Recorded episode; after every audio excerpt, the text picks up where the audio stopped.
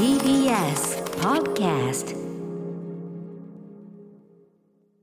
時刻は7時46分。TBS ラジオキーステーションにお送りしているアフターシックスジャンクションパーソナリティの私ライムスター歌丸そして火曜パートナーの宇垣美里です。さあここから新概念提唱型投稿コーナー火曜日はこんなコーナーをお送りしております。その名もマイスイートホームこんなに嬉しいことはない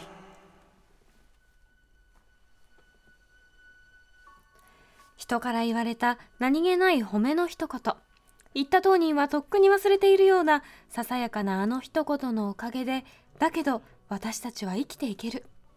思い出せばいつでも心のふるさとに帰ることができるあなたの大事な HOME 褒め言葉を送ってもらいそれをみんなで味わうという人間参加のコーナーです。先週のねあの呼吸するように褒めろなんつってね、はい。言ってましたけどね。まさにその精神僕あのここのとこずっとのテッド・ラッソ破天荒コーチがゆくの話ばっかりしてますけど、はい。テッド・ラッソはどっちかというとやっぱ褒め精神の男ですね。あらもう息をするように褒める、はい、あのひ選手にどうしてもこれサッカーのねコーチの話なんですけど、どうしても選手にこうネガティブだけど伝えなきゃいけないことを言う時は あのあの人に言わせてました。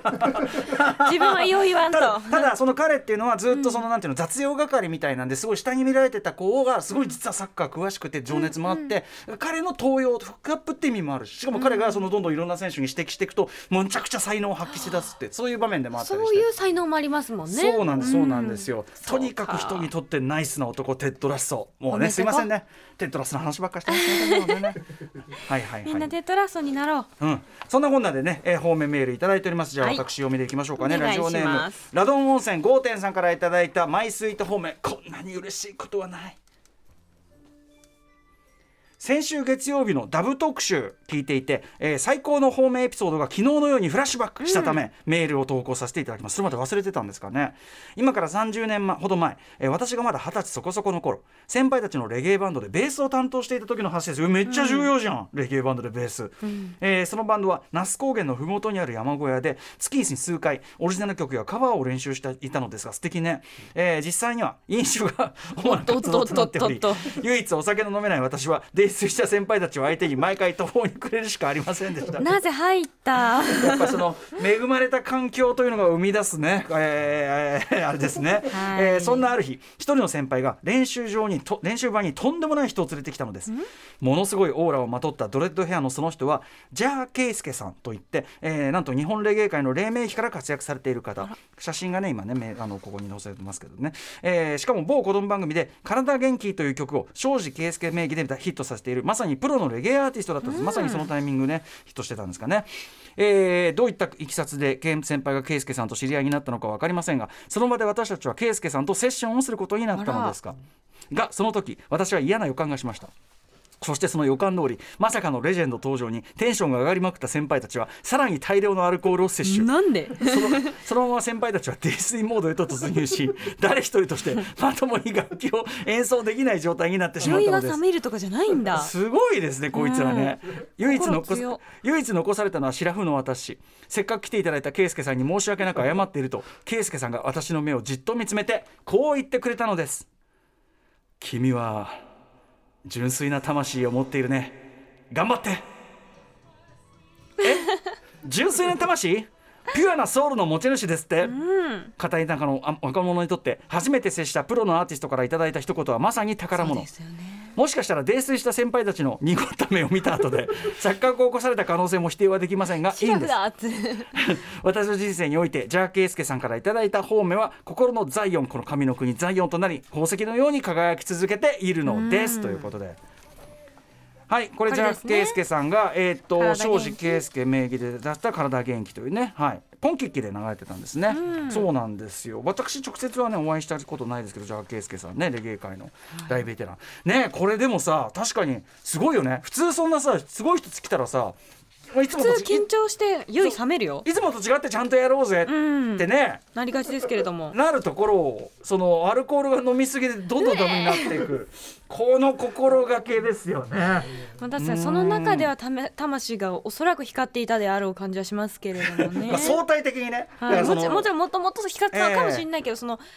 アルコールのよどみがないそうですね。濁り、はい。濁り鈍りがないということですから、ね、大事ですねそれはね。しかし思えばですね、うん。私どもライムスターもねやっぱり若かりし、まあ、お酒の歌が非常に多いお酒好きなメンバーばっかりなんで、はい。あのまあ、プロドリンクを飲むなんて今その泥酔ねするまでその飲んでからライブなんこれはありえませんけど、うん。ただしですねこれ若かりし頃やっぱり活動場がやっぱりクラブとかね、はい夜中の酒場ですし、うん。しかもその挙句出番が朝だったりするわけですよ。うん。となるとですよそのライブ前は飲まないなんてことはね、やっぱできないわけみんですよ。な飲んでるしね周りの人は、いとかあと一番ひどいのはあのカウントダウンイベントねカウントダウンイベントのまたこ言わせばいいのに鳥だ鳥って言ってもこれ鳥といえば聞こえがいいですけど、うんその僕らのその時の僕らがまだペーペーの時のそのカウントダウンイベントの鳥っていうのはすなわちあの尻拭いです。もうまあみんなもうつぶ、はいしそうそうもう潰れきってるし、うん。もう客もまあ帰るか寝てるかみたいなそういう状況下でなんとかイベントを形にして残すというようなそういうあれなわけ。でもそんな中で、うん。ね、そのカウントダウンイベントでし乾杯かなんか当然あるし、うん。またそういう時に限ってよせばいいのにただ酒がドーンってね樽かなんかあったりなんかしてですね。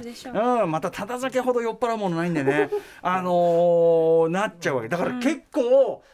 なんていうかなとんでもない状態でライブやったりしてましたよ。それダメよ。ダメよ、いうん。ダメなのよ。これ本当にダメ。その頃はってことですね。そうそうそうそう、だからそのそういうこうなんか素人気分がやっぱ抜けたところでようやくライムスター良かったかもしれません、うんうん。まあ、結構なキャリアを積んでからもう公平ジャパンというねマミディの弟はもう泥酔したままライブをやったりはねちょいちょいしてましたけども。まあ、それもでもクラブイベントだからね。やっぱちゃんとしたライブとかではやっぱないしさ。さすがにね先輩前にっていうのはねやっぱ普通はこれ普通だから。はね冷めるかなと思いますが大体そのなんつうの？この環境が恵まれすぎてんだよね。那須高原の麓にある山小屋で。確かに空気も美味しいしね、うん、そのだからなんちゅうかなそのう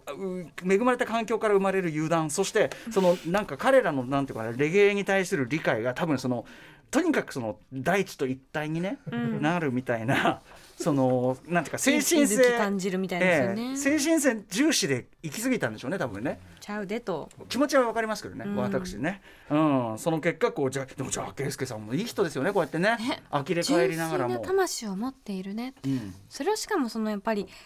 ねもう尊敬する方に言ってもらうっていうのがやっぱすごかったよか一ったね人残って偉いねみたいな。君 君は一人でシラフで偉いねじゃなくてやっぱこの魂という表現にしてくださったところに確かやっぱ。にワードチョイスが素敵、はい、ジャスケうん圭介さんのやっぱりその質ジャスケ圭介さんの人としてのスケールも感じますし、うん。うん。あとこういうなんていうのちょっとスピリチュアル入った褒めってさうん。なんかこういいじゃないですか。あそうですよね。そのそこに傾倒していなくてもちょっと嬉しい感じありますよね、うあなたの生まれ変わりはなんとかですよなんつってね。なんすか今のあの今まで人類から聞いたことないタイプのワードなんですけど。今の何なんですか生まれ変わりあのほらあオーラが見えますとかさ、そうねそうね、うんうんオーラが見えます。オーラとか言われるでしょ？なんかあのなんだろうあのマッサージとかうんうん。エステとか、針とかの人って時々そっちにこう、発言をする方が多くて「竜を背負っています」って言われて「背負ってねえ」って思ったことあります。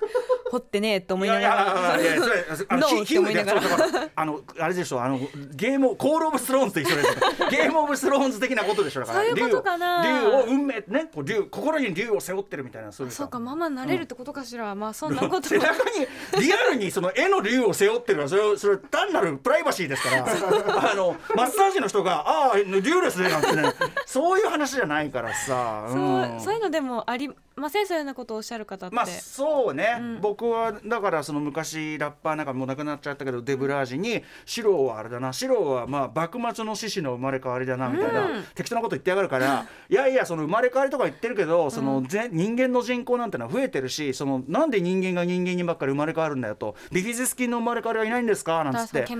仲良かったからデブラージね、そしたらデブラージやっぱ大体そのビフィズス菌を持ち出すと大体の人は口ごもるんだけど デブラージは偉かったねそこで「いやビフィズス菌の生まれ変わりもいるんだよシロ」